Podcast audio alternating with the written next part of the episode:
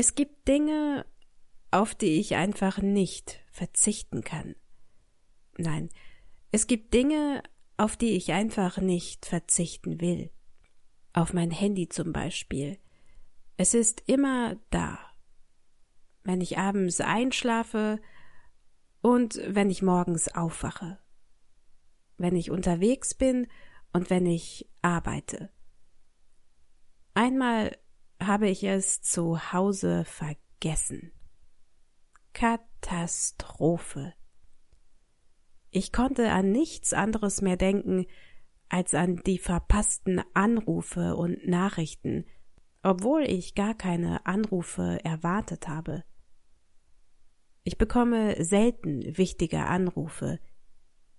Eigentlich bekomme ich selten irgendwelche Anrufe. Aber es hätte ja an diesem Tag so sein können.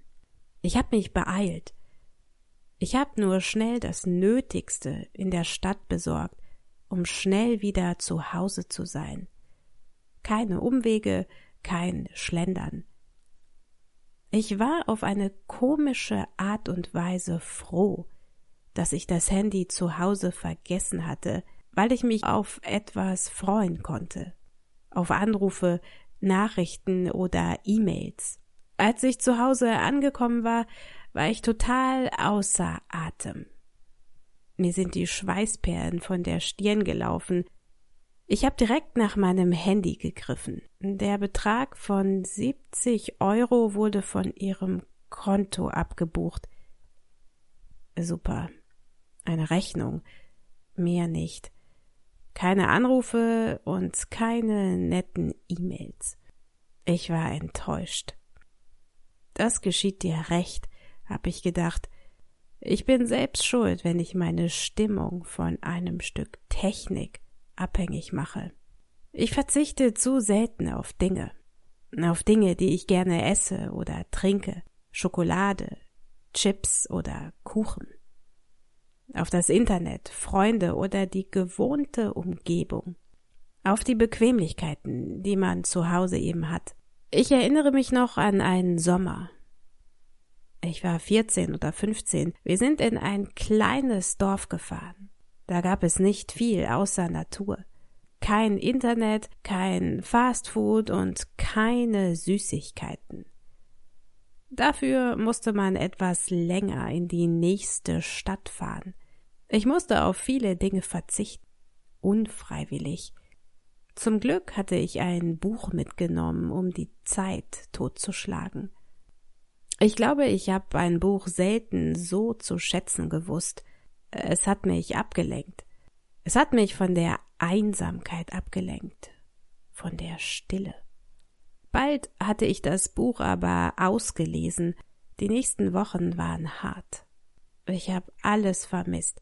Meine Freunde, mein Essen, das Internet, warmes Wasser, mein Zuhause. Alle Dinge, die das Leben ein bisschen angenehmer machen. Das war ein komisches Gefühl, ein ungewohntes Gefühl.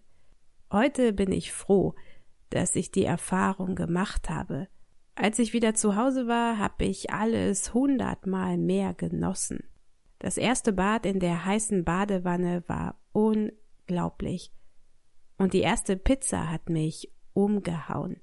Das hat mich umgehauen bedeutet, dass ich total überrascht und sprachlos darüber war, wie gut diese Tiefkühlpizza geschmeckt hat.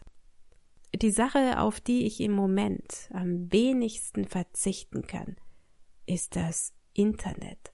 Ohne das Internet wäre ich aufgeschmissen. Aufgeschmissen sein bedeutet, dass ich ohne das Internet in einer sehr schwierigen Situation wäre. Ich könnte nicht arbeiten und nicht so schnell auf Informationen zugreifen. Letztens gab es ein Problem mit der Internetverbindung.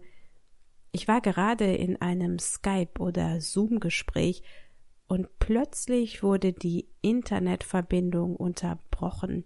Nein, nein, nein, nicht ausgerechnet jetzt, habe ich gerufen. Ich bin die Treppe runtergerannt, um nach dem Router zu sehen. Alle Lichter haben geleuchtet.